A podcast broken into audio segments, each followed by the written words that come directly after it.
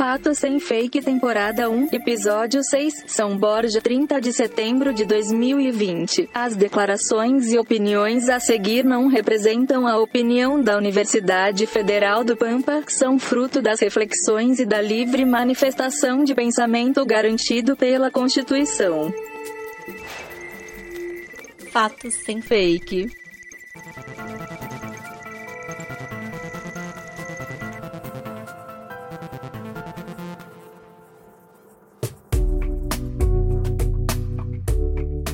Cosmos, Via Láctea, Sistema Solar, Planeta Terra, América, Sul América, Brasil, Região Sul, Rio Grande do Sul, Fronteira Oeste, São Borja, Universidade Federal do Pampa. Olá, internautas de todo o cosmos, bom dia, boa tarde, boa noite, boa madrugada. Sejam bem-vindos e bem-vindas ao Fato Sem Fake, o podcast que problematiza a infodemia das fake news e desinformações. Eu sou Marco Bonito, professor da Unipampa, Universidade Federal do Pampa, pesquisador dos grupos de pesquisa Texto e Processo Com. Apresento o programa junto com meu orientando de iniciação científica, Gabriel Pujol, e com a minha orientanda, Luana Casper. Que a força esteja com vocês! Ela está no meio de nós, degladiando-me com o Google Meet nas aulas online. Eu sou Gabriel Pujol, arroba Gabriel Pujol M nas redes sociais. Sou repórter, podcaster, editor e sommelier de bolachinhas recheadas. Sejam muito bem-vindos a mais um podcast Fato Sem Fake. Graduando em Publicidade e Propaganda e aprendiz de muitas coisas, eu sou Luana Casper, mas pode me chamar de Luava. Publicitária, designer, social media, videomaker, enfim, qualquer coisa que me peçam para fazer na área da publicidade. No mais, eu gosto de futebol, Fórmula 1 e tenho dois gatos. Muito bem, começa agora mais um podcast Fato Sem Fake.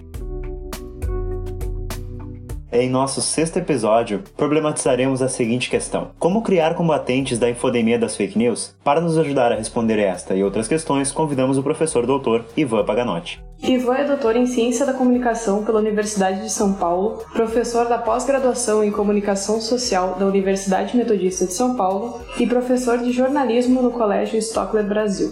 O nosso convidado também é pesquisador do grupo de pesquisa Mediato na ECA USP e co-criador do projeto Vaza Falciane, um web curso com enfoque no combate às fake news. Ivan, seja muito bem-vindo ao nosso programa. Espero que você traga para os nossos ouvintes muita informação e ajude a eliminar a desinformação. Obrigado, Marco. Obrigado pelo convite. Vai ser bom conversar com vocês um pouquinho sobre o Vaza Falciane e as nossas pesquisas aqui sobre estratégias para combater a desinformação. Maravilha. Então vamos para o nosso primeiro bloco de perguntas. Pedrão, pode soltar a vinheta.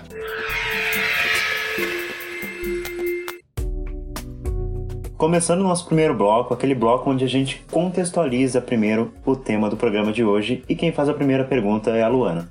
Então, Ivan, como surgiu o projeto Vaza Falciane? Bem, a gente começou a desenvolver essa, esse incômodo com, as com a desinformação e com as notícias falsas. Acho que como quase todo mundo lá em 2016, em 2017, quando esse termo começou a ser discutido pelos meios de comunicação. Na época estava bem conectado com aquela preocupação sobre as eleições nos Estados Unidos, né? A eleição que levou à vitória do Donald Trump, também as discussões é, na Colômbia sobre o referendo de paz, né, com as Farc e a discussão também é, no Reino Unido Unido sobre a saída do Reino Unido da União Europeia, né, o chamado referendo do Brexit. E nessa época, né, foram votações que surpreenderam, né, votações muito apertadas e que acabaram fazendo com que o resultado final fosse diferente do que era esperado pelos especialistas e pelas pesquisas de opinião. E um dos primeiros diagnósticos um pouco apressados que surgiu lá em 2016 é que havia um grande volume de informação falsa, sites que simulavam a linguagem jornalística, mas para disseminar informação que não era verdadeira e que o consumo dessas informações falsas estaria levando os eleitores a tomar decisões prejudiciais e que isso poderia ter um impacto coletivo bastante considerável. Então começou a se discutir muito esse termo, tanto das fake news como da pós-verdade, entre 2016 e 2017. Nessa época eu já participava desse grupo de pesquisa na USP, eu era também já professor né, da educação básica e eu dava essa aula né, de atualidades tentando explicar para os meus alunos uh, o que eram as notícias falsas, como como elas tinham surgido. E os meus alunos do ensino médio, então alunos de 16, 17 anos, me faziam perguntas que eu não encontrava na bibliografia, né?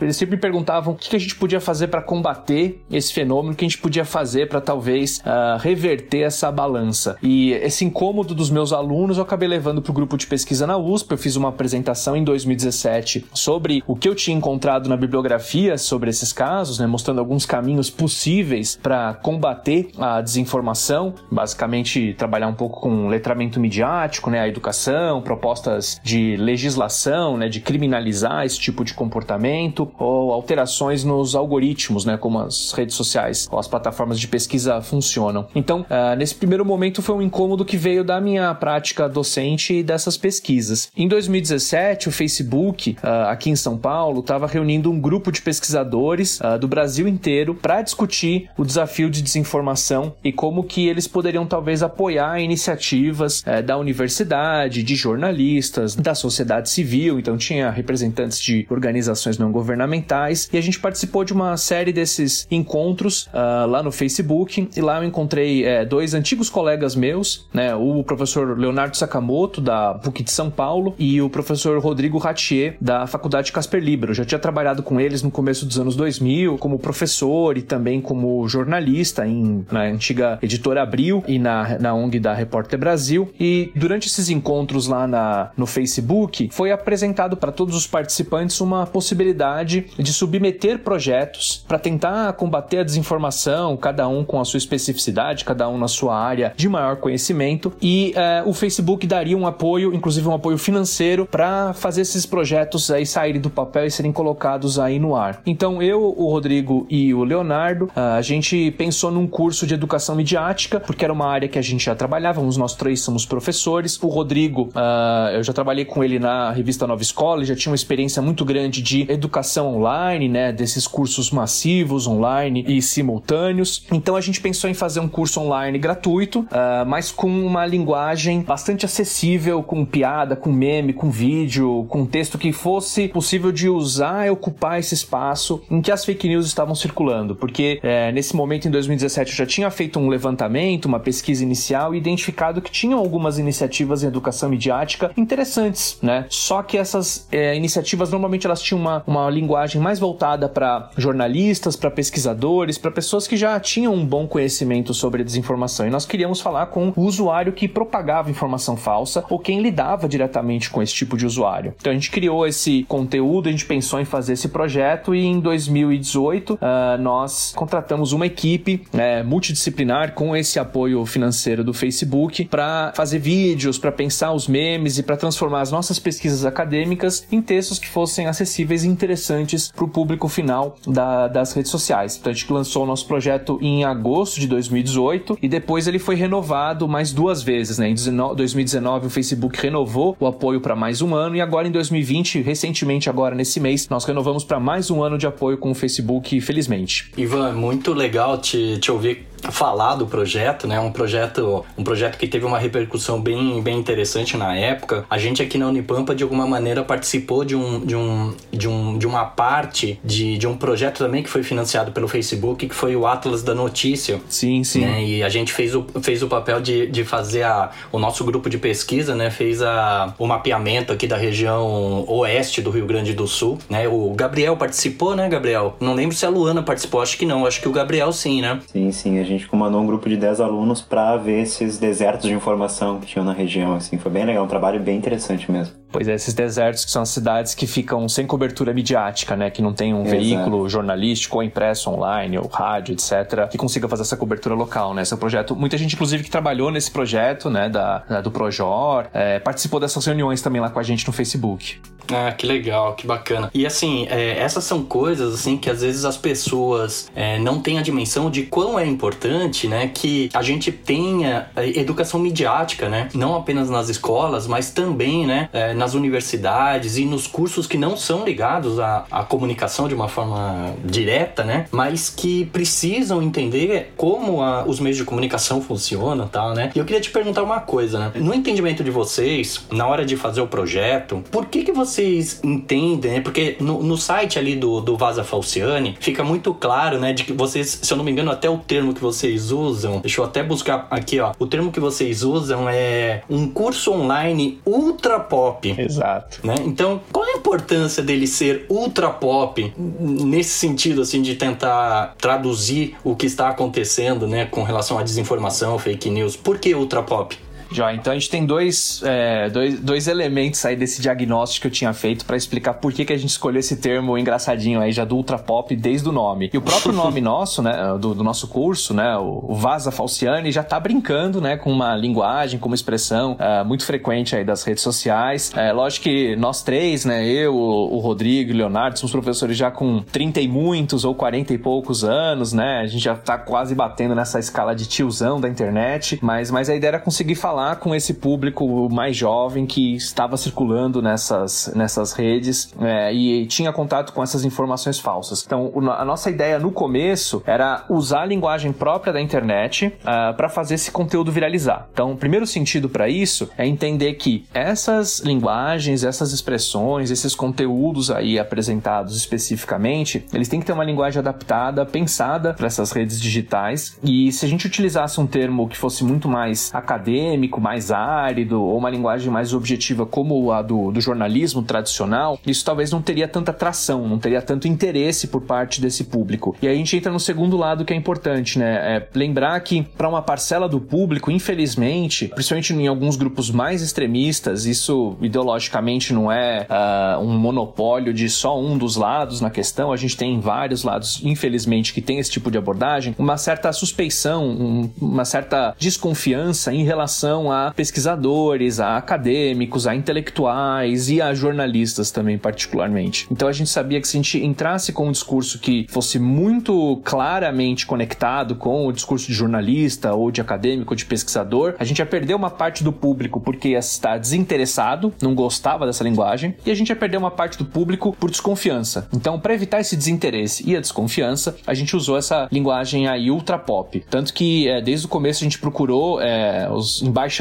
entre aspas, né, do Vaza Falciani, pessoas que pudessem ser a cara pública, dar voz para o nosso curso. E é, no primeiro ano a gente conseguiu uma parceria com o Iberê Tenório, uh, do Manual do Mundo. Ele é um dos maiores youtubers uh, do Brasil e é um youtuber de grandíssima credibilidade por trabalhar com divulgação científica. E ele conseguia chegar com uma linguagem que o nosso público inicial era bastante interessante, né? Que eram as crianças, os jovens, usuários que têm interesse por, pelos experimentos malucos que ele desenvolve. Ele tem uma linguagem que consegue viralizar muito bem nessas redes sociais. Uh, ele era um colega nosso também lá da ECA USP, né? Foi meu bicho, né? Foi meu calouro na, na Universidade de São Paulo. Então foi uma, uma forma de a gente conseguir traduzir essa discussão um pouco mais abstrata, é um pouco mais chata para uma linguagem que fosse viralizável, né? Que fosse ter um espaço grande nas redes sociais. Porque a gente percebeu que os outros cursos que já existiam até aquele momento, eles conseguiam acessar alguns nichos específicos, então treinavam jornalistas para combater notícia falsa, para fazer checagem, treinavam especialistas, né, professores em jornalismo, outros intelectuais, mas não conseguiam chegar para essas redes. Então a gente já desde o começo a gente tinha esse objetivo principal de conseguir traduzir a linguagem para o nosso público específico. É, isso foi um desafio no segundo ano, quando a gente resolveu renovar, né, a nossa, uh, os nossos conteúdos e ampliar o curso, a gente percebeu que tinha um público que talvez nós estávamos ainda tendo um pouco de dificuldade para chegar, que era o público mais velho, mais velho do que a gente, né, o pessoal da terceira idade. E aí a gente gente pensou conteúdos novos, um novo porta-voz nosso, uma nova linguagem, focando nas necessidades desse público, que muitas pesquisas apontam, né? É o público que tem ainda às vezes dificuldade para identificar, é, um público mais velho tem dificuldades de identificar conteúdo falso na rede social e ainda é um grande propagador desse tipo de conteúdo. Talvez uh, no primeiro momento a gente conseguiu por várias iniciativas, não só o Vaza Falciani, mas educação formal, as crianças que estão na escola, etc. Teve muitos lados diferentes para chegar nas crianças e nos jovens e, mostrar para eles o básico da educação midiática.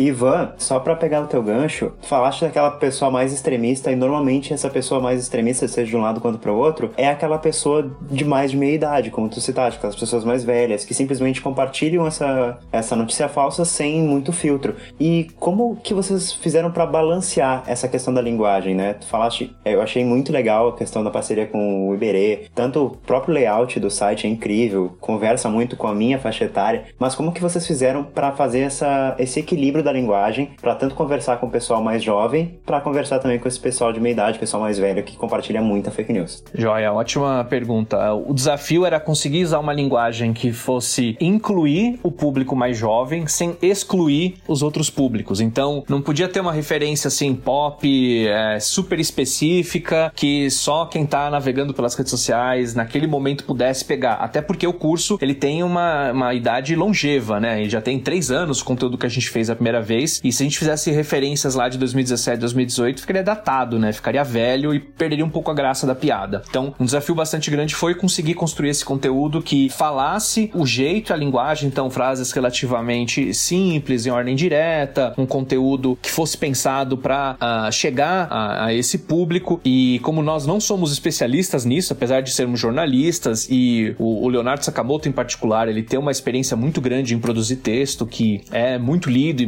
viraliza bastante nas redes sociais, a gente percebeu que a gente precisava chamar ajuda de profissionais. Né? A gente contratou é, um roteirista só para revisar os nossos textos, não só para fazer os roteiros dos recursos audiovisuais, mas também para dar uma cara do nosso texto mais acessível para o público final. A gente contratou o Gustavo Martins, que na época ele estava como trabalhando como roteirista do programa do Fábio Porchat e sabia fazer piada, sabe fazer um texto que é acessível. Também é jornalista, conhece então a preocupação com a precisão, né, com a informação bastante equilibrada, mas que conseguia chegar nesse público um pouco mais amplo. Então, que sabia que você tinha que fazer a piadinha que era forte entre os mais jovens, mas que também não ia excluir, não ia deixar de fora é, um público mais amplo. Então, essa, esse foi um desafio bastante grande e com, com esse apoio dos nossos colaboradores, a gente conseguiu uma linguagem que conseguisse viralizar nesses espectros diferentes. E chegou o um momento que a gente tinha que ter uma cara até nova, né? Então, quando a gente foi pro segundo momento do nosso curso, em 2019, é, nós procuramos uma pessoa que tivesse uma credibilidade, uma voz reconhecida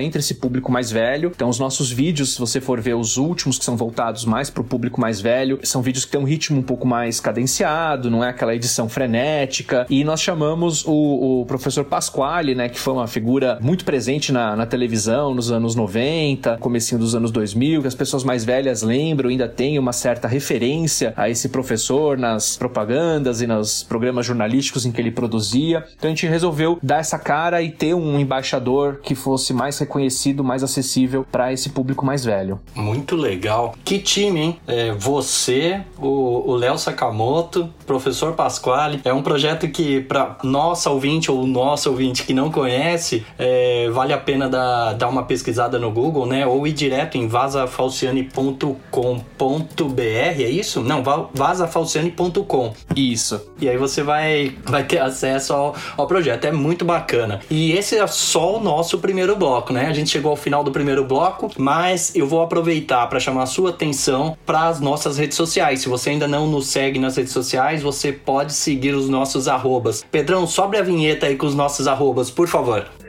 Twitter, arroba Fato Sem Fake. Instagram, arroba Fato Sem Fake, underline Unipampa. Facebook, arroba Fato Sem Fake Unipampa. Medium, arroba Projeto Fato Sem Fake.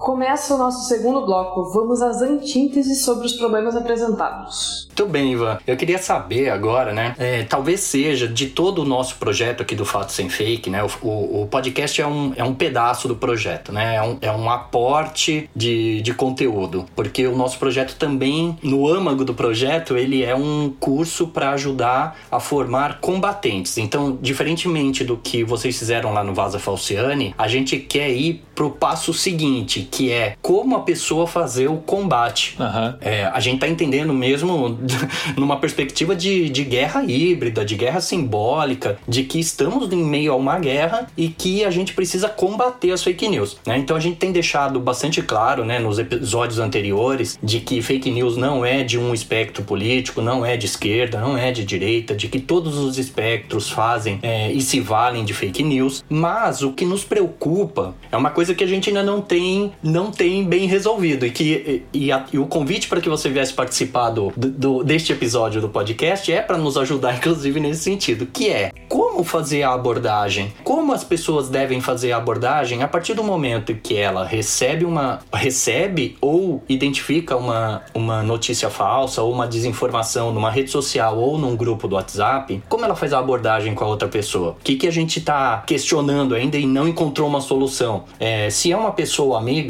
e você dá um toque no particular para ela, às vezes a pessoa não gosta, porque ninguém acha que está fazendo fake news. Ninguém acha que está distribuindo informação falsa, porque se aquilo bate com meus valores morais, aquilo não é informação falsa, uhum. né? Então, como fazer isso com uma pessoa que é amiga, com um familiar e com uma pessoa que, que não é sua amiga e que você não conhece, mas que está divulgando, né? A nossa preocupação é a seguinte, eu vou, já vou jogar batata quente no seu colo. Nossa preocupação é a seguinte, a pessoa, eu nem conheço a pessoa direito, ela tá ali no mesmo grupo que eu, mas eu não tenho muita intimidade com ela, mas ela vive divulgando ali informação falsa. Aí eu vou fazer essa abordagem, eu chamo ela no privado, eu chamo a atenção dela no grupo, em público, porque todo mundo precisa saber que aquilo é uma informação falsa e aquilo precisa ser combatido. Se eu chamo ela no privado e mesmo assim ela continua depois de distribuindo aquela informação falsa, não adianta apenas que eu saiba que é uma informação falsa, porque as outras pessoas podem continuar sendo contaminadas, vamos usar um termo da moda,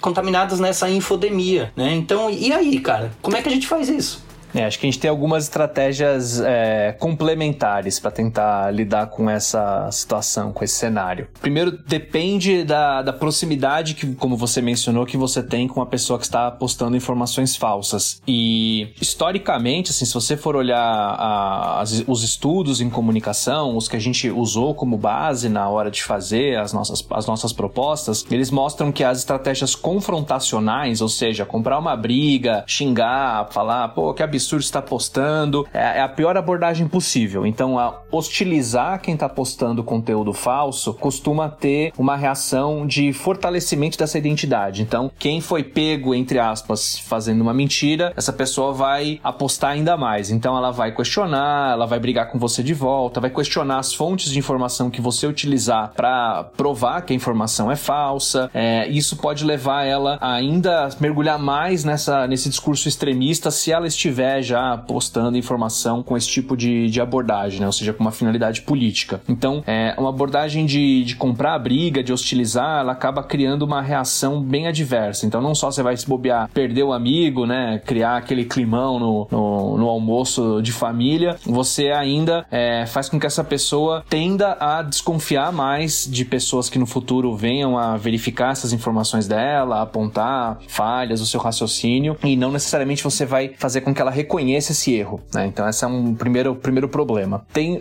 algumas abordagens que foram nesse caminho, né? Tem um caso bastante interessante que é o caso do Stop Fake, que faziam verificações de fato na Ucrânia. Lógico, é um caso muito mais grave, é um caso em que eles estavam envolvidos né, numa guerra civil, invasão por forças uh, externas, e que uh, foi uma abordagem um pouco mais, mais incisiva na hora de fazer essas verificações de fatos, e eles basicamente abandonaram, inclusive, as práticas que tradicionalmente os verificadores fazem, que é ter equilíbrio político crítico na checagem, você tentar checar os dois lados. Eles basicamente eles abraçaram de um lado, então era uma checagem que tinha lado. E tem uma pesquisa bem interessante publicada por um grupo de pesquisa liderado pelo professor Hai, H-A-I-G-H, quem quiser procurar essas informações, que mostrou as limitações da abordagem deles. Basicamente, quem já concordava com a, essa plataforma só sentiu verificado e comprovado seu lado como certo, e quem não concordava, quem duvidava da posição deles, não confiou, não acreditou, então teve muitas limitações. É, tem uma outra abordagem abordagem que é uma abordagem mais informativa, que é não comprar briga e só simplesmente jogar a informação. Falar, olha, vi que você postou essa informação, mas eu vi a informação diferente em outro lugar. Então é, é como se você estivesse simplesmente informando, sem comprar briga, sem hostilizar quem postou essa informação falsa. Essa é uma abordagem, por exemplo, que aqui no Brasil, é, a agência Aos Fatos, ela faz no Twitter. Não sei se vocês conhecem. Eles têm um robozinho bem interessante chamado Fátima. É um dos temas que eu tô pesquisando agora, né, esses, nesses últimos meses. E é um robozinho que varre automaticamente o Twitter procurando quem posta informação falsa e responde automaticamente para essas pessoas com o link da correção. Então, olha, eles já verificaram que esse link é falso por tais motivos e o robô se auto-identifica como um robô, né, uma maquininha que faz esse trabalho e os usuários às vezes agradecem, uh, os usuários às vezes repostam essa informação, né, de que eles estavam incorretos, mas na pesquisa que eu, que eu tô desenvolvendo há um índice ainda bem grande de usuários que questionam, que fazem chacota, que brigam com o robô, é, que questionam os jornalistas por trás desse tipo de iniciativa. Uh, então, isso não é eficaz 100% das vezes, né? Tem uma terceira abordagem que é uma abordagem mais de acolhimento, de empatia, que é, num primeiro lugar, em vez de você apontar para a pessoa o erro, é você perguntar para a pessoa, falar, olha, essa informação que você postou, de onde você tirou essa informação? Já dá para perceber que essa é uma abordagem mais dialógica, está fazendo diálogo, está conversando com ela, tentando entender de onde isso veio, por que, que a pessoa está postando aquilo, é, se é uma, um site que ela confiava, se ela frequentemente acessa aquele conteúdo ou se é simplesmente uma coisa que ela recebeu pelo WhatsApp, não sabe nem de onde veio. É, fazendo essas perguntas, você ajuda a pessoa a talvez identificar algumas fragilidades. É quase que um método socrático, né? Um método do parteiro, assim, filosófico, tentando encaminhar a pessoa a descobrir algumas falhas é, nos seus argumentos, no seu raciocínio. Uh, então, essa abordagem ela é uma abordagem mais lenta, ela é uma abordagem que envolve empatia, de você entender a perspectiva da pessoa. Olha, poxa, você não gosta dessa liderança política X, então está postando uma informação falsa contrária a essa liderança. É, isso não quer dizer que você assumir que a informação estava errada, que você está defendendo essa liderança. Você só está preocupada com a melhor informação e os melhores argumentos possíveis, para que a sua imagem não fique queimada nas redes, as pessoas passam a não confiar mais em você. Então, vale nesse momento tentar ir dando uns toques e não querer fazer uma lavagem cerebral, fazer com que a pessoa abandone elementos que são identitários para ela. Acho que esse é o maior erro nesse primeiro momento, né? Você tentar mudar a posição política da pessoa, ao mesmo tempo que você tenta fazer com que ela reconheça que ela está postando uma informação falsa. Você não vai conseguir fazer as duas coisas. Dificilmente você vai mudar a identidade política da pessoa em uma conversa rápida, mas o seu foco é tentar fazer com que ela reconheça que essa informação tem algum problema ou entender por que que para você essa informação é um pouco problemática. Só que ela só vai entender a sua posição se você estiver disposto a entender a posição dessa outra pessoa. Então por isso que é importante esse exercício de empatia, de conversar. No Vaza Falciane a gente fez um capítulo só sobre essas estratégias, que é o capítulo 8, né? Que é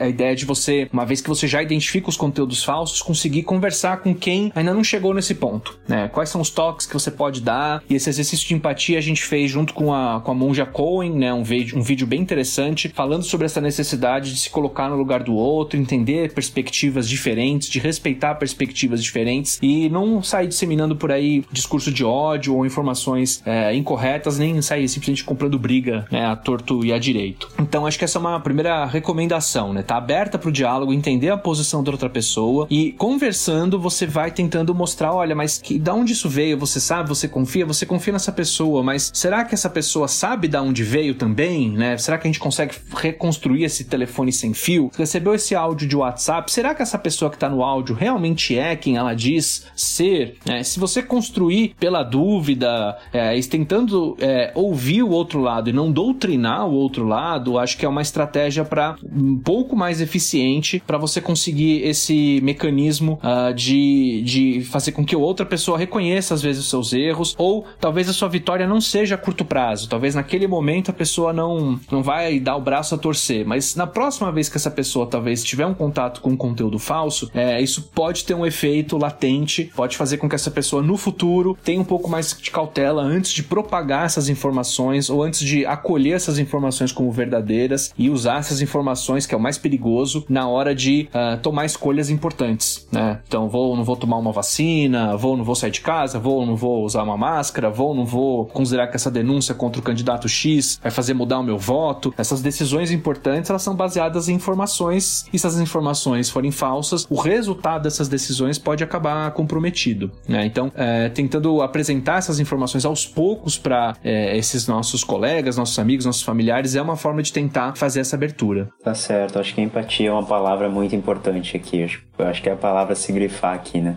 Bom, uh, a partir do contexto atual, onde a gente vive fanatismo político, bolhas sociais, uh, você vê essa infodemia da, das fake news e da desinformação, é claro, como uma guerra perdida? Ou ainda dá para vencer isso, dá para estancar essa sangria? Como você vê a partir do contexto atual essa questão?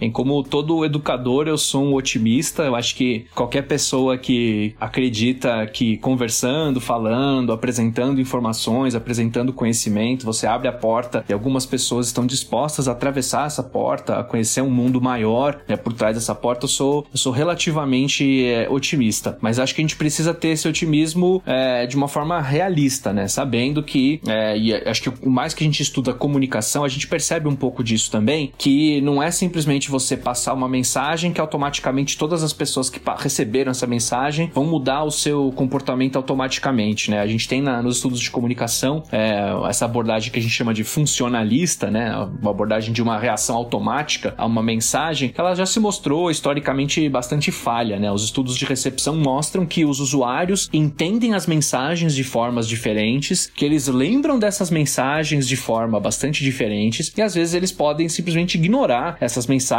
ressignificar essas mensagens. É das dos pontos mais importantes da teoria da comunicação no final do século XX reconhecer essa multiplicidade, né, da, das recepções. Então, eu acho que não é uma não é uma guerra perdida, mas é uma guerra é, é uma, é um embate difícil de ser travado, né? Porque a gente está lidando com pessoas que são próximas da gente, muitas vezes, com quem nós temos uma, uma relação de proximidade convivência, porque somos familiares, porque somos amigos, pessoas do nosso trabalho, mas a gente também tem uma dificuldade, às vezes, de intercalar relações de poder diferentes nessas relações. Então, é, se o seu chefe, por exemplo, no seu trabalho, posta informações falsas nas redes sociais, será que você consegue ter, é, você está no mesmo pé de igualdade para chegar para ele e informar que essas informações são incorretas? Ou você está com medo de ser demitido por fazer esse tipo de apontamento, né? Será que uma dentro da família você tem uma relação mais igualitária, um tio, um avô ou um sobrinho, você pode pessoas de gerações diferentes ou de, é, de lados diferentes da sua família, né? De, de galhos distintos da sua, da sua árvore hereditária, você tem uma relação de igualdade para sentar, conversar, ouvir e poder fazer esses apontamentos. Às vezes essas relações de poder elas dificultam um pouco esse, esse processo. Mas acho que se a gente estiver disposto a, a ouvir o outro lado, a entender quem são essas pessoas, por que elas estão é, confiando nessas fontes de informação e passando essas fontes de informação para frente, acho que é um primeiro ponto para a gente é, não abandonar essa, esse campo de batalha. Né? Eu acho que a, a guerra só tá perdida se a gente é,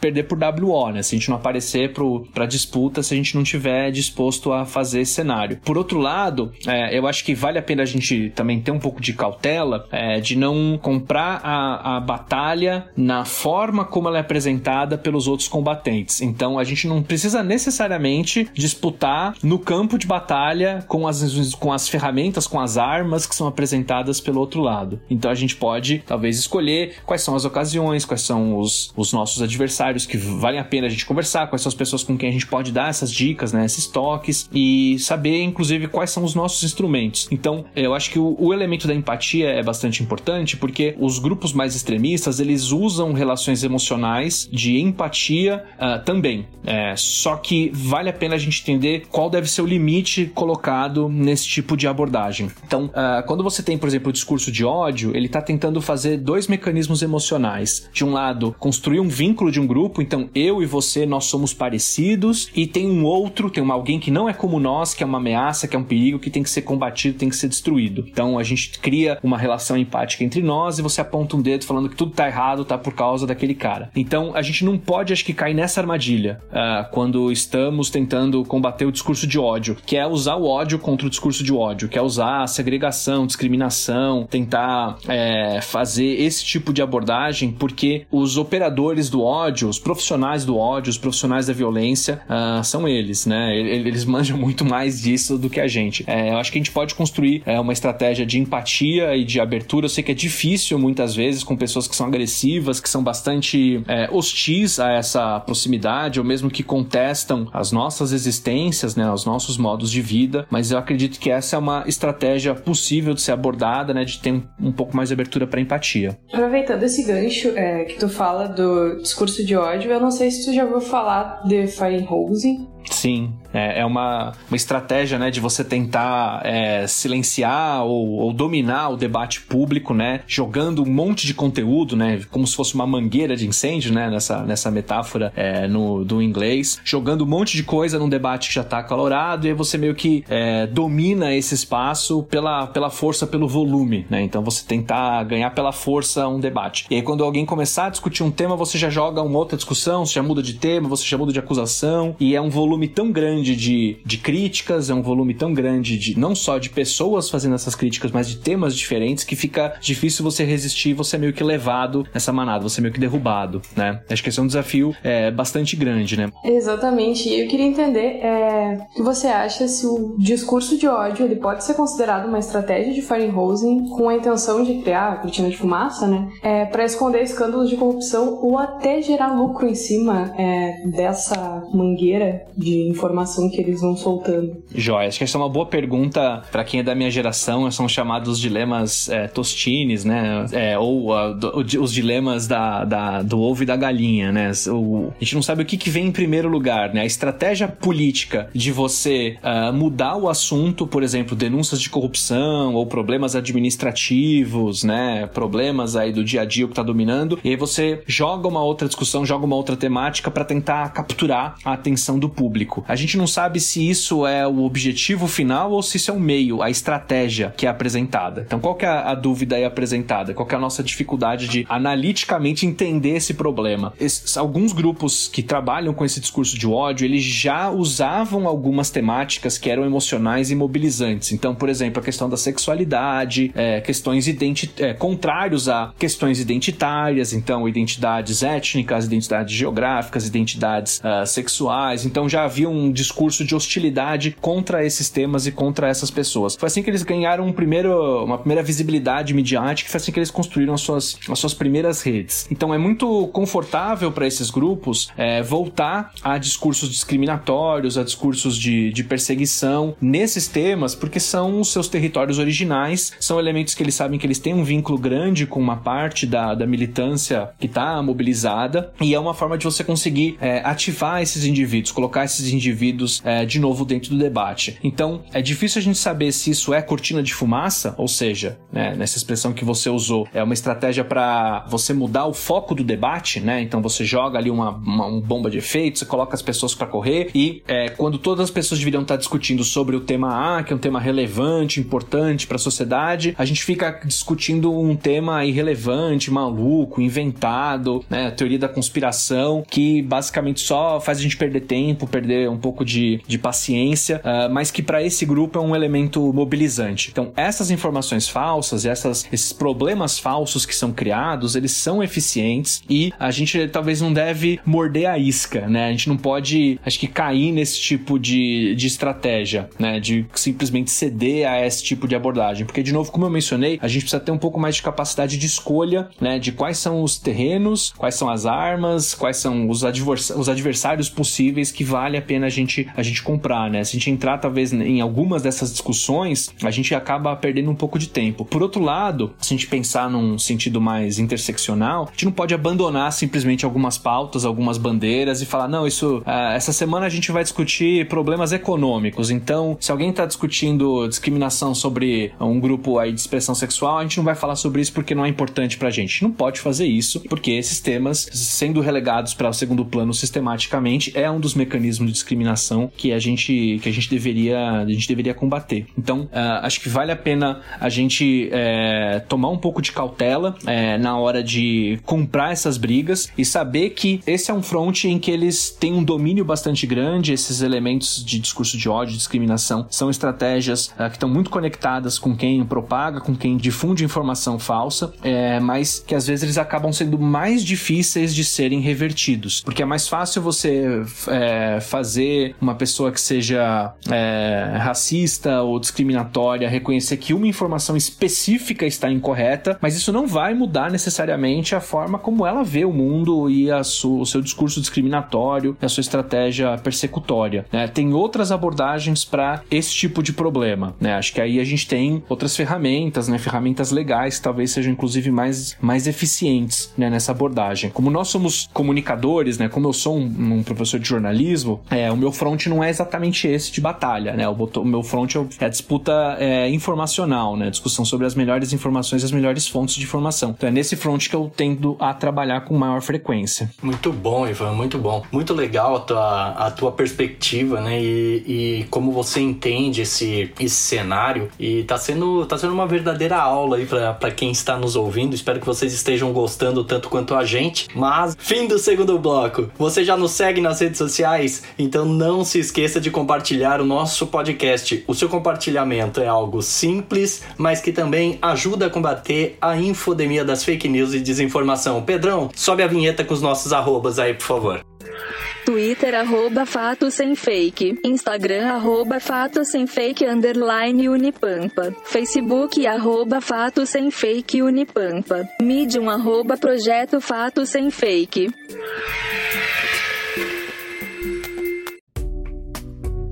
Começamos agora o nosso terceiro bloco, terceiro e último bloco, onde a gente trabalha as possíveis soluções para os problemas apresentados no primeiro e segundo blocos. Eu começo perguntando para o Ivan, quando esse episódio for publicado, vai ser entre final de setembro e início de outubro, então a gente vai estar às vésperas de mais um processo eleitoral. E a gente viu o boom das fake news exatamente em processos eleitorais, né? A partir disso, como desmotivar a atração pelo compartilhamento de algo que vai ao encontro dos meus valores morais, políticos, sociais? Como desmotivar essa atração pelo compartilhamento cego. É, e essa, essa eleição que a gente tem esse ano, né? Primeiro, vamos ser otimistas de que nós teremos essa eleição com algum grau de, de normalidade esse ano, com todas as excepcionalidades que nós tivemos, né? Com pandemia, crise econômica, crise política. Mas vamos ser otimistas de que essas eleições estão chegando daqui a alguns meses, né? É, acho que essas eleições elas ainda trazem para nós um desafio maior do que as eleições anteriores em 2018, ah, que é o problema de ser uma eleição mais pulverizada e local, por serem prefeituras e vereadores. Então a gente tem tem uma quantidade muito grande de candidatos. Nós vamos ter agora, em 2020, né, os prefeitos e os vereadores em uh, um momento novo. E como vocês mesmos aí já na Unipampa já tem esse trabalho, a pesquisa de vocês, inclusive, já mostra isso, a gente tem esse problema dos desertos informacionais, né? Dessas áreas do Brasil em que nós não temos fontes de informação jornalísticas ou áreas que são, uh, que são pouco cobertas, né? Então a gente tem, às vezes, um veículo de comunicação, mas é um veículo de comunicação uh, que tem uma estrutura muito pequena pequena, então tem um número pequeno de profissionais, ou tem uma estrutura considerável, mas tem conexões é, muito fortes com poderes políticos e econômicos locais que não dão a possibilidade de ter realmente um, um exercício de independência no momento eleitoral. Basicamente, aquele veículo que já, já escolheu que vai fazer campanha a favor ou contra o prefeito, ou o vereador A, ou B, ou C. Então a gente tem essa dificuldade muito grande é, que nas eleições anteriores elas ficaram mais mascaradas, porque ah, o foco muito grande na, no executivo, né, na nacional, então para a presidência da República e para os governadores, de modo geral, a gente consegue ter né, nos estados alguns veículos que conseguem ter força suficiente para fazer a cobertura uh, das eleições estaduais. E a gente tinha, obviamente, áreas né, pouco cobertas, que eram as discussões para, para os deputados estaduais e os deputados eh, federais. Mesmo cobertura sobre senadores ainda conseguia tentar eh, fazer uma cobrança de informação de verdade, né?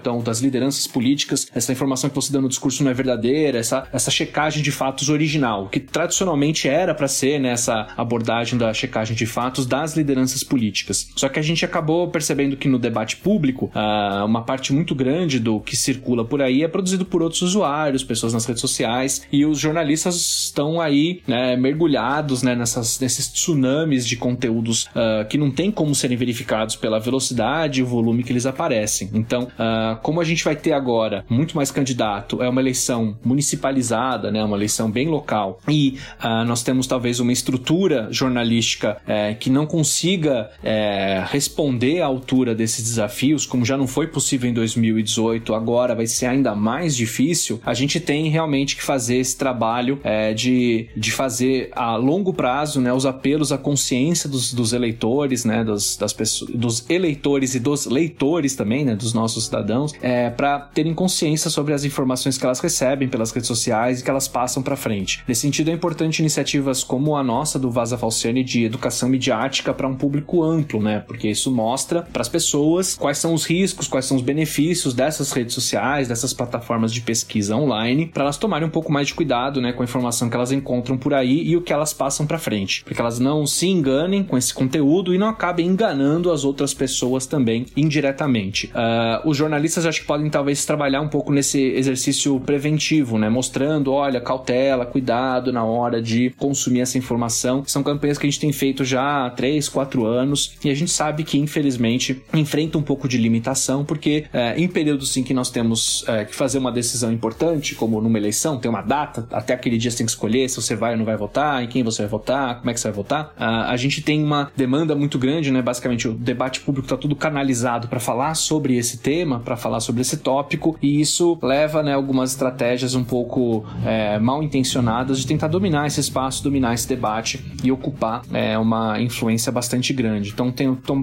tomar um pouco de cuidado, um pouco de cautela nesse espaço. Uh, essa vai ser uma eleição bastante complicada por ser excepcional. Uh, a gente vai estar, tá, talvez, ainda em muitas localidades enfrentando é, um período bastante complicado da pandemia. Né? Então a gente tem também outros debates. Talvez em alguns lugares a eleição nem vai ser a prioridade, nem vai ser o elemento mais discutido ou mais focado. A gente vai ter que lutar pela atenção do público para falar sobre esses temas e que as informações de qualidade circulem uma vez que a gente conseguiu captar a atenção desse público. Ivan, a gente a gente tá indo pro final do programa, né? E aí agora é, nós vamos chegar no, no final apocalíptico, ok? É, então eu quero te perguntar o seguinte, né? O, o Armand Matelar, né, o sociólogo, escreveu no final do século XX, publicou, na verdade, né, no final do século XX, o livro História da Sociedade da Informação. E ele, ali ele criticava, né, a configuração sociopolítica dos meios de comunicação, enfim. Eu quero saber de ti, o que que tu acha, né? Você acha que no final do século XXI os sociólogos vão ter que escrever a história da sociedade da desinformação? Eu acho que a gente teve sempre é, na nossa história é, dificuldade de lidar com fontes de informação, dificuldade de lidar com a confiança nos outros e a dificuldade, em particular, em alguns momentos, é, com a emergência de novos meios de comunicação. Então, a gente tem dois cenários aí que são estruturantes. Então, a gente não sabe de onde vem a informação, a sua fonte, o que a gente pode fazer para apurar ela. É um exercício quase metodológico, né, da ciência, da filosofia, para fazer com que essa fonte seja mais,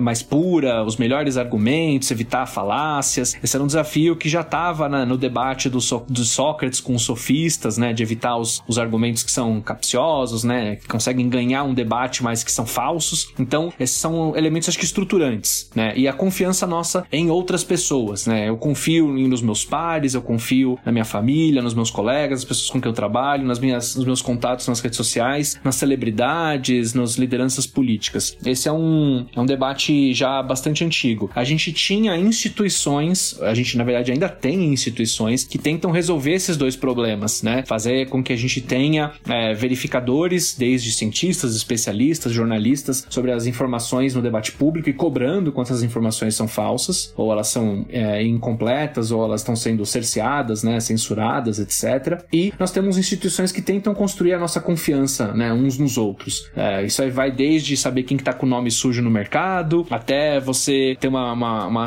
uma certa segurança, uma certa credibilidade aí social, um certo reconhecimento de quem é bom pro coletivo e as pessoas que trazem ameaças ou trazem comportamentos que podem ser prejudiciais. A tem instituições que vão desde a família, religiosidade, instituições financeiras, instituições políticas que fazem esse trabalho. Mas nós estamos agora vivendo um momento que em períodos anteriores, já nossos antepassados já passaram, que também é viver com a emergência de novos meios de comunicação com os quais nós estamos ainda aprendendo a lidar com eles. Então isso aconteceu, né, uma resistência a esses novos meios de comunicação na Grécia Antiga com a escrita, isso aconteceu com a imprensa, né, no, no, no período do, do, início aí do século XVI. A gente teve também essa resistência com os jornais, né, dos jornais sensacionalistas na virada aí do século XIX para o século XX. Uh, nós tínhamos uma desconfiança muito grande com o rádio, com o cinema, com depois a televisão, de poder fazer com que as pessoas que não têm acesso letrado tivessem contato com informação não saberíamos o que fazer ou não, uma preocupação muito grande é, com os, os discursos é, no rádio e com as imagens que eram divulgadas pelo cinema. Então, quando a gente tem essas novas tecnologias, a gente sempre tem uma dificuldade muito grande de saber o que a gente pode confiar ou não e como lidar com elas. E com o tempo a gente vai aprendendo um pouco quais são os, os mecanismos, né, as formas possíveis de, de lidar com essas novas tecnologias. Nós ainda estamos tentando nos adaptar ainda com a comercialização e a, e a futura universalização da internet. Vale lembrar que a gente tem uma porcentagem muito grande da população que não tem acesso à internet e nós temos uma, uma um grande acesso às redes sociais que em alguns lugares, como no Brasil, é, é, é triste até a gente reconhecer isso, que elas se tornam mais capilares, ou seja, chegam a um público maior do que as pessoas que têm acesso aos veículos anteriores, até a própria internet. Então a pessoa consegue ter acesso, por exemplo, a, a algumas plataformas de redes sociais, a WhatsApp, Facebook, é, porque sabem navegar ou porque o seu plano não cobra dados, etc., dessas plataformas e não consegue navegar no, no, no universo, no oceano que é o resto da internet. Então a pessoa fica lá presa numa piscininha, né, de uma, de uma ou duas redes sociais e não consegue navegar uh, na, na internet em outras redes, em outras plataformas, em outros sites. E a gente está uh, enfrentando essa dificuldade que nós já no Brasil enfrentamos no passado, de ter um novo veículo de comunicação chegando falando, que parece que reorganiza as forças políticas, reorganiza a sociedade. Isso sempre cria é uma situação de bastante cautela por parte dos, uh, dos seus usuários e com o tempo a gente começa a aprender a saber como ele funciona. E vale a pena lembrar que os outros veículos anteriores e os novos que vierem a surgir acabam construindo também mecanismos é, de, de, de, contrapesos né, e de freios. Como no sistema político nós temos né, os poderes que vão basicamente colocando checks and balances, né, os pesos e os contrafreios, né, um limitando as possibilidades dos outros, os meios de comunicação acabam também fazendo isso. Né? Eles entram também é, em, em confronto sobre as suas versões, sobre as suas visões de mundo e sobre as suas estéticas, e isso acaba talvez limitando o superpoder que uma plataforma específica ou que uma linguagem específica tenha. Então acho que a gente tem, assim, é, respondendo né, para sua pergunta, Marco, histórias da, da desinformação né, desse período, mas eu acho que uh, tem alguns elementos que são próprios nossos de agora, do usuário ter uma responsabilidade muito grande, e acho que essa grande novidade né, das redes sociais, do usuário ser um, um macro propagador, ele propaga em grande volume, isso coloca né, quase como em cada casa, em cada, em cada bolso, né, um celular é um propagador em potencial de conteúdo de qualidade ou de qualidade duvidável, e acho que esse é um elemento específico da nossa história, mas a gente tem que lembrar também o que, que já é um pouco maior, ou fenômenos um pouco anteriores, e saber que a gente conseguiu, uh, de alguma forma, sobreviver a esses momentos, não ignorando as tragédias que aconteceram nesses momentos, né? Vidas que foram perdidas por lixamentos, casos aí de regimes autoritários que nós tivemos, em particular no século XX, que usaram esses meios de comunicação como mecanismos de propaganda oficial. Então a gente tem o, desde a, do uso do rádio e do cinema pelo nazismo, até a coordenação de grupos de, de massacre em Ruanda, por exemplo, que também foi feita com propaganda de rádio. Então a gente tem é, episódios, momentos tenebrosos e a responsabilidade da, da, dos, dos comunicadores que estavam por trás desses veículos, mas a gente pode tentar olhar também aos mecanismos de controle de que esses episódios, eles a médio e a longo prazo, eles puderam ser combatidos e a gente tentou aos poucos ir é, se fortalecendo. Então a gente acho que pode tentar esperar esse momento e assumir a responsabilidade, saber que também isso não é feito automaticamente, que nós, particularmente, os jornalistas, os comunicadores, os pesquisadores, nós temos uma grande responsabilidade em tentar alertar para os riscos, mas também para apontar os potenciais, né? O que pode ser feito e o que deve ser feito. Então, Ivan, é assim que a gente vai ser conhecido no futuro, a partir de toda essa configuração sociocomunicacional que a gente vive em meio dessa guerra cultural híbrida, vai ser como propagadores Acho que sim, é, propagadores nesse sentido bastante amplo e até vale a pena a gente perceber, é, deixar mais claro que mesmo os usuários que não estão ativamente produzindo conteúdo, ou seja, ah, eu não estou postando, não coloco, não compartilho nas redes sociais, mas o, a gente está produzindo dados e acho que essa visibilidade sobre a produção de dados é um elemento que é, eu acho que é o desafio nosso para a próxima década, pelo menos, de deixar claro para as pessoas que tudo que você navega, as suas preferências online, isso é utilizado para destacar destacar que conteúdos vão ser mais relevantes para vocês pelas plataformas, então eles usam esses mecanismos, né? Os algoritmos usam esses, eh, essas identificações de perfis para te apresentar mais conteúdos em que você vai reagir positivamente ou negativamente a eles e que uh, isso acaba influenciando também as outras pessoas. Então, a, as minhas navegações, os conteúdos que eu consumo, isso não só cria um perfil para mim, me encaixa dentro de uma categoria de usuário, isso acaba reforçando os conteúdos que os outros usuários vão ter. Então, mesmo se você estiver conectado na internet internet, você não está produzindo conteúdo ativamente, os seus dados estão sendo utilizados também é, na forma como esses, uh, essas informações elas acabam fluindo. Então a gente tem que assumir também a responsabilidade sobre como a gente faz um conteúdo positivo, como a gente acessa conteúdos de forma positiva, de forma mais positiva e mais responsável. Muito bem, muito bem, muito bom, muito interessante tudo isso, mas a gente chegou ao final desse episódio. Fim do terceiro bloco. Eu vou pedir pro Pedro subir o som, porque a gente volta para falar das nossas arrobas, divulgar as arrobas do Ivan e também fazer as nossas despedidas. Pedrão, sobe o som.